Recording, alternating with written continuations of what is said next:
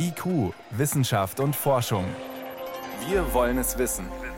Ein Podcast von Bayern 2. Eine Europäerin auf dem Mond, das reicht dem neuen Chef der Europäischen Weltraumorganisation ESA nicht. Welche Ziele er hat, das erzählt er uns gleich im Gespräch. Außerdem, Google schafft Cookies ab. Die werden für personalisierte Werbung benutzt. Warum wir uns trotzdem Gedanken machen müssen, wer unser Surfverhalten beobachtet, auch das ist gleich Thema. Und LSD. Kann diese gefährliche Psychodroge in der Therapie von Depressionen helfen? Das alles und mehr in der nächsten halben Stunde. 3, 2, 1, 0, ignition, liftoff, liftoff. Wissenschaft auf Bayern 2 entdecken. Heute mit Stefan Geier. Europa und Raumfahrt. Das heißt 22 Mitgliedsländer, die sich abstimmen müssen. Und sie müssen sich einigen. Wer zahlt wie viel? Wer schickt die Astronauten zur internationalen Raumstation oder vielleicht demnächst sogar zum Mond? Wer baut neue Satelliten? Wer kümmert sich um die Forschungsmissionen und vieles mehr? Das ist keine leichte Aufgabe für die ESA, die Europäische Weltraumorganisation. Seit wenigen Tagen hat sie einen neuen Direktor, den Österreicher Josef Aschbacher. Wie er uns auch in Pandemiezeiten für die Raumfahrt begeistern will, das konnte ich ihn vor der Sendung fragen. Er war zugeschaltet aus Paris, wo die ESA ihren Hauptsitz hat. Und ich habe ihn zunächst gefragt, Sie arbeiten ja schon seit vielen Jahren für die ESA, bislang vor allem in der Erdbeobachtung und jetzt das Steuerrad für diesen ganzen Tanker ESA übernehmen. Wie fühlt sich das an? Ah, das ist nicht das Gleiche, aber ich kann natürlich auf meine Erfahrung aufbauen. Als Direktor für Erdbeobachtung habe ich natürlich mit den gleichen Mitgliedsländern Programme definiert, verhandelt und implementiert. Und diese Mechanismen bleiben natürlich die gleichen. Äh, was sich natürlich ändert, ist der Aufgabenbereich von der Erdbeobachtung das zwar das äh, größte Programm in der ESA ist, auf die gesamte ESA zu gehen, ist natürlich ein großer Schritt. Es ist toll, es ist spannend, ich freue mich darauf, aber das sind ganz neue Gebiete, die ich natürlich jetzt beginne zu arbeiten. Sie haben die Agenda 2025 für die Europäische Raumfahrtorganisation angekündigt. Was sind denn die wichtigsten drei Punkte, die Sie ändern wollen?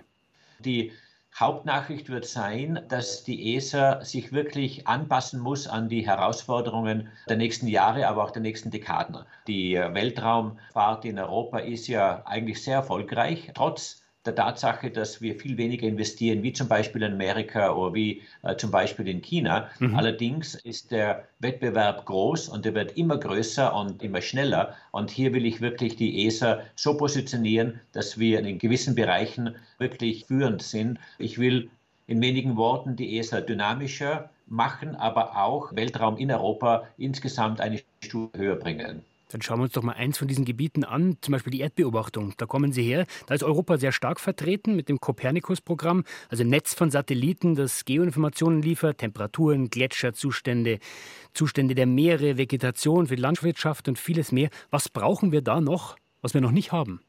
Obwohl wir das führende Programm haben, sehen wir auch, dass andere Nationen, ich nehme China als Beispiel, sowas ähnliches wie Copernicus kopieren, in der Hälfte der Zeit mit doppelt so viel Satelliten. Das heißt, der Druck ist hier relativ groß, um hier nicht den Anschluss zu verlieren. Und äh, ich will sicherstellen, dass auch die nächste Generation Copernicus, wir nennen das Copernicus 2.0, nach wie vor das beste Programm auf der Welt sein wird. Sie haben die Konkurrenten angesprochen. Wenn man es mal umrechnet, dann zahlt jeder Europäer ungefähr 12 Euro für Weltraumaktivitäten im Jahr. Das klingt eigentlich nicht viel und trotzdem sind viele Menschen in Europa viel skeptischer als zum Beispiel in den USA. Was glauben Sie, Herr Aschbacher, woran liegt das? Das liegt vielleicht daran, dass wir vielleicht nicht so viele fantastische Begeisterungen schaffen können, wie die NASA das macht. Die NASA natürlich jetzt durch die Landung des Perseverance-Roboters auf dem Mars aber auch durch andere spektakuläre Aktivitäten geschafft, auch diese Begeisterung zu wecken. Und das will ich, will ich auch in Europa schaffen, dass Weltraum auch begeisternd ist. Nicht nur da ist für die Gesellschaft und die Information bereitzustellen oder Telekommunikation sicherzustellen oder Navigation bereitzustellen, sondern auch Begeisterung zu schaffen. Und Begeisterung kriegt man äh, durch spektakuläre Projekte. ExoMars soll nächstes Jahr starten, um auch einen Rover äh, auf den Mars zu bringen. Aber, und das ist ganz wichtig, Auch Astronauten spielen eine wichtige Rolle, um auf den Mond zu kommen und in weiterer Folge auch auf den Mars. Und da muss Europa sich wirklich überlegen, wollen wir diese Faszination auch schaffen, um genau solche Projekte zu implementieren. Der Mond ist ja ein gutes Beispiel. Wir erleben ja momentan einen regelrechten Run wieder auf den Mond. Die Amerikaner wollen eine Station bauen, die den Mond umkreist. Die Chinesen haben gerade Gestein geholt, wollen bald möglichst auch Menschen dorthin schicken. Ihr Vorgänger hat von einem europäischen Moon Village mal gesprochen. Was würden Sie sagen, wann stehen denn die ersten Europäer oder Europäerinnen auf dem Mond? Die ersten Europäerinnen und Europäer werden sicher noch in dieser Dekade auf dem Mond sein. Wir arbeiten hier mit der NASA sehr eng zusammen, wo wir Beiträge leisten in der Form von Technologie und die NASA im Gegenzug uns die Reise auf die Mondoberfläche ermöglichen. Und obwohl noch nicht bestätigt, werde ich daran arbeiten, europäische Astronautinnen und Astronauten zu haben auf der Mondoberfläche. Jetzt gibt es ja neben so Publikumsmagneten wie dem Mond und dem Mars auch um die Erde spektakuläre Sachen, nämlich die Vernetzung, die eine immer größere Rolle spielt. Wir sehen Firmen wie SpaceX, die mit enormer Geschwindigkeit ihr eigenes Internet aus dem All, könnte man sagen, aufbauen mit tausenden Satelliten. Werden wir das nutzen oder bekommen wir da auch unser eigenes? Thierry Breton, der Kommissar, zuständig für Weltraum in der Europäischen Kommission hat er diesen Vorschlag der Secure Connectivity gemacht, wo wir auch in Europa ein System entwickeln wollen, um mit vielen Satelliten, genauso ähnlich wie in Amerika, auch Internet aus dem Weltraum anbieten zu können. Das ist ein sehr stark expandierendes Segment, wo auch wirtschaftlich sehr viel zu holen ist. Und da wollen wir natürlich mitmachen und wichtige äh, Programme aufsetzen. Jetzt, wenn man in den Weltraum will, dann kommt man nicht drum herum. Raketen, die neueste europäische, die Ariane 6, hatte ziemliche Startschwierigkeiten. Der Erstflug wird immer wieder verschoben. Jetzt heißt es 2022. Ist die Ariane 6 dann überhaupt noch zeitgemäß? Ariane 6 ist sicher zeitgemäß im Sinne der Technologie, die sie entwickelt hat. Das ist eine fantastische Ingenieurleistung, die Rakete an sich. Auch die Kosten werden signifikant gesenkt werden im Vergleich zur Ariane 5. Natürlich ist der Druck aus Übersee enorm. Sie haben SpaceX angesprochen. Wir müssen natürlich schauen, wie können wir in Europa auch wettbewerbsfähig und kostengünstig die Raketenstarts durchführen. Man darf aber bei diesen Vergleichen nie vergessen, dass in Amerika zum Beispiel etwa 40 Starts pro Jahr durchgeführt werden, in Europa fünf, sechs oder sieben Starts. Das heißt, das Verhältnis ist ein ganz anderes. Und natürlich kann man wenn man so viele Raketenstarts benötigt wie in Amerika, ganz andere Preise anbieten als in Europa, wo einfach die Anzahl der Raketenstarts viel geringer ist. Ja, da muss man daran arbeiten, damit auch Europa gerade in diesem Segment wettbewerbsfähiger wird. Wir haben jetzt sehr viel über die USA gesprochen und Europa. Ein anderer Weltraumriese inzwischen ist China. Inwieweit ist die Zusammenarbeit mit China für die Europäische Weltraumorganisation wichtig? Auch die wollen ja eine eigene Raumstation aufbauen, haben Bestrebungen zum Mond, zum Mars zu fliegen. Ich würde sogar sagen, dass China in etwa auf gleichem Niveau bald sein wird wie Amerika, was die Investitionen in den Weltraum betrifft. Die große Frage ist, wie wird Europa sich positionieren zwischen diesen beiden Polen, Amerika und China? Und das wird auch eine meiner Aufgaben sein, hier Europa wirklich in diesem Kontext besser darzustellen und zu sehen, was Europa erreichen will. Jetzt habe ich noch eine letzte Frage, Herr Aschbacher. Wenn Sie sich eine Sache wünschen dürfen, Sie haben ja auch von den spektakulären Weltraummissionen gesprochen, die die Leute begeistern. Was würden Sie sich wünschen, wo Europa beteiligt ist? Ich würde mir wünschen, dass Europa und hier unterstützt von der Politik die Begeisterung hervorruft, indem sie eine Ankündigung macht, dass eine Frau in der nächsten Dekade aus Europa auf dem Mars ihre Fußabdrücke hinterlassen soll. 22 Länder und ihre Weltraumambitionen zusammenhalten, oft mit unterschiedlichen Interessen. Das ist eine große Aufgabe, haben wir gehört. Es gibt viele Gebiete und das ist die Aufgabe von Josef Aschbacher, dem neuen Chef der Europäischen Weltraumorganisation ESA. Er war uns zugeschaltet. Herr Aschbach, ich danke Ihnen vielmals, dass Sie sich die Zeit genommen haben. Vielen Dank fürs Gespräch. Herzlichen Dank von meiner Seite. IQ, Wissenschaft und Forschung. Wenn Sie mehr wissen wollen, Hintergründe zum Programm von IQ finden Sie unter bayern2.de. IQ, Wissenschaft und Forschung. Montag bis Freitag ab 18 Uhr. Immer hier auf Bayern 2. Die einen finden es praktisch, mich nervt es ehrlich gesagt ziemlich. Man sucht im Internet nach irgendwas, was man zum Beispiel kaufen will, sagen wir mal eine Lampe, und dann auf einer ganz anderen Webseite, Nachrichten- oder Streaming-Portal, erscheint plötzlich Werbung für genau die Dinge, die man vorher gesucht hat. Möglich machen das Cookies. Kleine Textdateien, die die Suchmaschinen auf unserem Computer ablegen und damit verfolgen, was wir so alles mögen. Umso erstaunlicher, als zahlreiche Medien Anfang März berichtet haben, Google stoppt diese Art der personalisierten Werbung, will Cookies abschaffen. Wird die große Datenkrake Google jetzt plötzlich zum Wohltäter? Wahrscheinlich nicht. Aber was steckt dahinter? Oliver Buschek hat bei Insidern nachgefragt. Google hat ja nicht gesagt, dass Google sich selbst davon verabschiedet, von Tracking-Cookies oder von dem Thema Datensammeln oder Tracking selbst, sondern Google hat gesagt, dass sie im Google Chrome-Browser, der bei über 70 Prozent der Nutzer natürlich verwendet wird, zukünftig ähnliche Techniken verwenden werden, wie sie heute schon bei Firefox oder im Apple Safari Browser installiert sind. Google führt keine Revolution an, sagt der Informatiker und Datenschutzexperte Christian Benefeld, sondern folgt nur einem Trend. Googles Browser Chrome kann künftig einfach das, was Konkurrenzprodukte schon länger können, nämlich sogenannte Marketing-Cookies aussperren. Kleine Informationspäckchen, die die Verbreiter von Online-Werbung auf unseren Rechnern deponieren, um zu überwachen, auf welchen Seiten wir uns im Netz bewegen damit sie uns dann Reklame auf den Bildschirm bringen können, die angeblich perfekt auf unsere Bedürfnisse abgestimmt ist. Seit Jahren steht diese Praxis in der Kritik, was dazu geführt hat, dass die EU den Einsatz von Cookies reguliert hat. Die Folge, wer heute eine Website zum ersten Mal besucht, muss anklicken, welche Cookies er denn akzeptieren möchte. Auch Google sperrt nun also Werbecookies generell aus, und für den Präsidenten des Bayerischen Landesamts für Datenschutzaufsicht ist das durchaus ein Grund zur Freude. Die Freude beruht darauf, dass wirklich eines der wertvollsten und im, im Digitalmarkt potentesten Unternehmen der Welt auf einmal anerkennt, hier gibt es Entwicklungen in der Gesetzgebung, vor allem in der europäischen Datenschutzgesetzgebung, die wir berücksichtigen sollten, weil ansonsten unser Geschäftsmodell, das, das ja auf genau diesen Werbeverkäufen beruht, nicht mehr nachhaltig betreiben können. Allerdings sind Michael Will und andere Beobachter auch skeptisch. Denn die Ankündigung trifft nicht etwa Googles eigenes Geschäft mit Werbeanzeigen, sondern vor allem andere Firmen. Viele Unternehmen im Bereich der Online-Werbung haben es nun deutlich schwerer, zielgenaue Anzeigen zu platzieren. Die Firma Smarketer zum Beispiel, die ihren Kunden dabei hilft, ihre Inserate an die richtigen Stellen im Netz zu bringen. Daniel Tschirschwitz von Smarketer wir beziehen natürlich unsere Informationen und unsere Daten daraus, dass wir diese Nutzer oder das Nutzerverhalten auf Webseiten tracken können. Und wenn wir nicht mehr die 100 Prozent der Daten haben, dann können wir natürlich auch nicht mehr dementsprechend optimieren. Google selbst hat dagegen weiterhin reichlich Daten über Nutzer und Nutzerinnen gespeichert, die das Unternehmen teuer verkaufen kann, sagt der Tracking-Experte Christian Benefeld. Über die Google-Suche beispielsweise, ob ich über Google Maps gehe oder über andere Google-Dienste, das sind immer sogenannte First-Party-Daten. Die werden gar nicht geblockt, die werden direkt an Google geliefert, daran ändert sich gar nichts. Generell scheint das Zeitalter der Cookies und des detaillierten Trackings dem Ende zuzugehen. Zu groß ist mittlerweile der Widerstand aus Politik und Gesellschaft.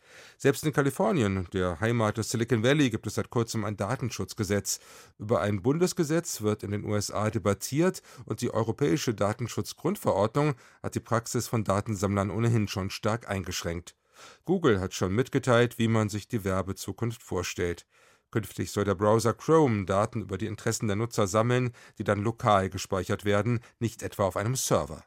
Details sind noch nicht bekannt, aber es sollen keine individuellen Persönlichkeitsprofile entstehen, sondern sogenannte Kohorten gebildet werden.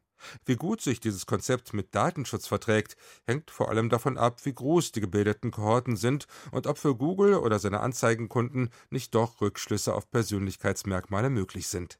Für den Präsidenten der Bayerischen Datenschutzaufsicht, Michael Will, ist die Ankündigung von Google aber am Ende gar nicht so sehr eine Frage des Datenschutzes, sondern des Wettbewerbsrechts. Sie macht uns auch unglaublich deutlich, dass sich die großen Unternehmen am Markt, das sind vor allem die Browseranbieter, das sind diejenigen, die mehr digitale Geschäftsmodelle anbieten können, im Grunde einseitig die Bedingungen zurechtlegen können und dann erwarten dürfen, dass der Rest des Marktes, des Werbemarktes, um den es hier geht, im Grunde sich anpassen und mitmachen. Also Google wird wohl auch weiterhin Daten sammeln. Oliver Buschek berichtete. Es ist 18.19 Uhr, Sie hören Bayern 2. Bayern 2. Wissenschaft schnell erzählt. Das macht heute Priska Straub und mhm. los geht's mit Lebensmittelwerbung für die Kinder. Ja, es gibt ja eine lange Diskussion darüber, ob und wie für Kinder geworben werden darf, wenn es um Fastfood geht, mhm. um Snacks, Süßigkeiten, Softdrinks, Dinge, von denen man einfach weiß, sie sind ungesund. Und die Diskussion ist jetzt durch Corona natürlich nochmal angeheizt. Weil Kinder noch mehr vom Fernseher oder Computer sitzen? Absolut. Und ungesunde Spots für Kinder sind nochmal mehr geworden. Kinderärzte und Wissenschaftler haben sich zusammengetan und festgestellt, die Anzahl der Spots pro Stunde ist gestiegen. Okay. Jedes Kind sieht inzwischen rund 15 solche Werbespots am Tag. Es wird also 15 Mal dazu aufgefordert, Zucker oder Fett zu essen. Und eine immer größere Rolle spielen dabei auch die Influencer auf YouTube. Dabei gibt es doch eigentlich eine, freiwillige Selbstverpflichtung mhm. der Industrie. Ampelkennzeichnung, hat das alles nichts gebracht? Ja, das sind alles Initiativen, aber offensichtlich sind sie ins Leere gelaufen. Die Kinderärzte sehen da gar keine Kurskorrektur und sie fordern deshalb mal wieder ein Verbot von Kindermarketing für Dickmacher. Die Hoffnung war ja auch immer wenigstens das sogenannte gute Vorbild der Eltern. Das könne viel wettmachen. Aber jetzt befürchten sie, Eltern haben einfach viel zu wenig Einfluss, viel weniger Einfluss jedenfalls als die Dauerbeschallung mit Werbung. Und von den ungesunden Lebensmitteln für Kinder kommen wir zu immer mehr Müll in der Corona-Pandemie. Wir haben ja schon oft darauf hingewiesen, die vielen To-Go-Becher, das Essen zum Mitnehmen, das alles hat eine echte Flut von Verpackungsmüll nach sich gezogen. Sieht man auch an den Papierkörben in Parks auf mhm. der Straße, die quellen alle über. Genau, der Lockdown hat zu mehr Müll draußen geführt, aber nicht nur. Die Wissenschaftler haben auch Menschen in 20 Ländern befragt, von Kanada bis Neuseeland, und haben da festgestellt, auch zu Hause verhalten sich viele Verbraucher anders anders als üblich. Da gibt es zum Beispiel den Trend, sich das Essen liefern zu lassen. Wobei es doch eigentlich immer hieß, wir hätten das Kochen jetzt wieder entdeckt.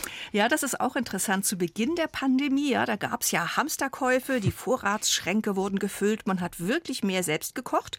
Und anders ist es in der zweiten Welle jetzt. Panikkäufe sind kein Thema mehr. Wir lassen uns offenbar immer mehr Essen kommen. Und außerdem berichten Menschen im zweiten Lockdown, sie haben mehr Appetit. Da gibt es also auch den Trend zu mehr Alkohol und Snacks. Und viele begründen das mit der, mit der bedrückten Corona-Stimmung, fehlenden sozialen Kontakten. Also wir könnten mehr Müll haben, aber auch mehr Sorgen, dass wir an Gewicht zulegen. Und in der dritten Welle könnte man eigentlich wieder mehr kochen. Ja. Zum Schluss noch etwas über einen Asteroiden. Der kommt der Erde nämlich Ende der kommenden Woche ungewöhnlich nah. Ein ziemlich großer, ein ziemlich schneller Brocken, so groß wie die Golden Gate Bridge, sagt die NASA. Das ist ordentlich, ja. Und über 100.000 Stundenkilometer schnell. Und müssen wir uns jetzt Sorgen machen? Ja, die Astronomen haben den sehr gut im Blick. Die kennen den Kurs. Das ist der Asteroid 2001 FO32. Der wird sich bis auf zwei Millionen Kilometer nähern. Das ist in etwa die fünffache Monddistanz.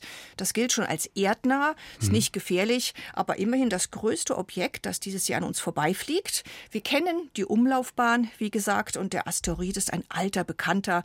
Wir haben ihn seit 20 Jahren kontinuierlich verfolgt und auf der südlichen Erdhalbkugel kann man ihn dann auch beobachten am kommenden Wochenende. Also ein Asteroid so groß wie die Golden Gate Bridge, mehr Müll wegen Corona und schlechte Werbung für Kinder. Priska Straub war das mit den Kurzmeldungen.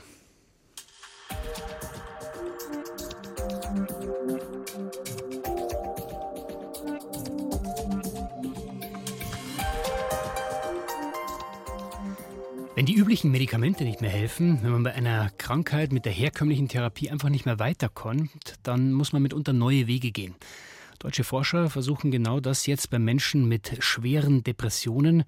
Verena Fiebiger hat mit den beteiligten Forschern gesprochen. Klingt zunächst wirklich ungewöhnlich, weil es geht um LSD, eigentlich verschrien als gefährliche Psychodroge.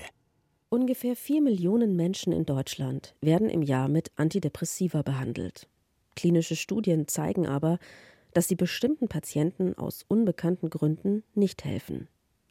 Bei bis zu einem Drittel der Patientinnen kommt es innerhalb von sechs bis zwölf Monaten zu einem Rückfall, obwohl sie die Medikamente einnehmen. Und auch bei Patientinnen, die lange in Behandlung sind, kann es mit den bewährten Antidepressiva zu Problemen kommen. Professor Gerhard Gründer, Leiter der Abteilung Molekulares Neuroimaging am Zentralinstitut für psychische Gesundheit in Mannheim. Wenn Sie einmal ein Medikament absetzen und dann kommt ein Rückfall und dann fangen Sie wieder eine antidepressive Pharmakotherapie an, dann sinkt die Ansprechrate. Und so entsteht dann letztendlich manchmal die sogenannte Therapieresistenz. Mit genau solchen PatientInnen, die schon mehrere Therapieversuche und damit eine lange Leidensgeschichte hinter sich haben, möchte Gerhard Gründer untersuchen, ob ihnen psychoaktive Substanzen helfen.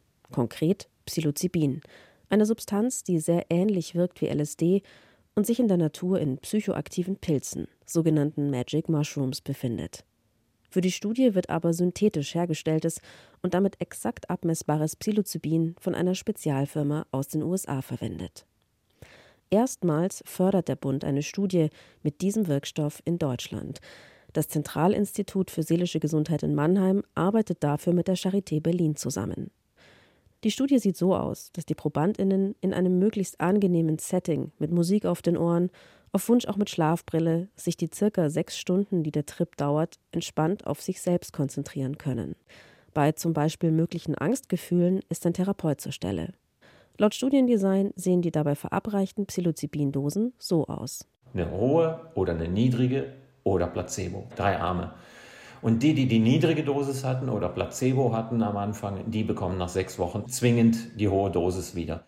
Psychedelika binden sich im Gehirn an verschiedene Rezeptoren. Vor allem die Aktivierung eines bestimmten Serotoninrezeptors scheint für die starken Bewusstseinsveränderungen verantwortlich zu sein. Farben sind intensiver, Objekte verformen sich, Musik lässt sich unter Umständen riechen. Was so ein psychedelischer Trip auslösen kann, das kann Jascha Renner vom Podcast Set und Setting schildern. Er hat so eine Erfahrung gemacht, nicht als Patient, sondern als Gesunder. Ich habe endlich verstanden, dass ich einfach nur einsam war. Und das musste raus. Das heißt, ich lag dann da auf dem Bett, hab geschrien, geheult, alles ist rausgekommen. Auf einmal ist so ein Licht erschienen in meinem Bewusstsein. Und aus diesem Licht ist ein Junge rausgetreten. Und das war ich, als 13-jähriger Junge. Aber nicht hasserfüllt, sondern glücklich und rein. Jascha Renner konnte dieses noch immer nachhallende Erlebnis gut in sein Leben integrieren. Auch dadurch, dass er sich viel mit sich selbst beschäftigt hat. Mediziner betonen aber stets, dass tiefgreifende psychedelische Erfahrungen ohne professionelle Begleitung problematisch sein können oder einfach verpuffen. Aber im Rahmen einer Therapie sieht Gerhard Gründer die Substanzen als einen neuen, alternativen Weg für Depressionspatienten. Das sind kurzzeitige, gut vorbereitete und gut nachbereitete Interventionen, die man vielleicht dann hin und wieder wiederholen muss. Vielleicht reicht die einmal im Jahr, einmal im halben Jahr. Ich weiß es nicht, das wissen wir noch nicht. In der Schweiz, dem Mutterland von LSD, werden schon länger Studien mit Psychedelika durchgeführt.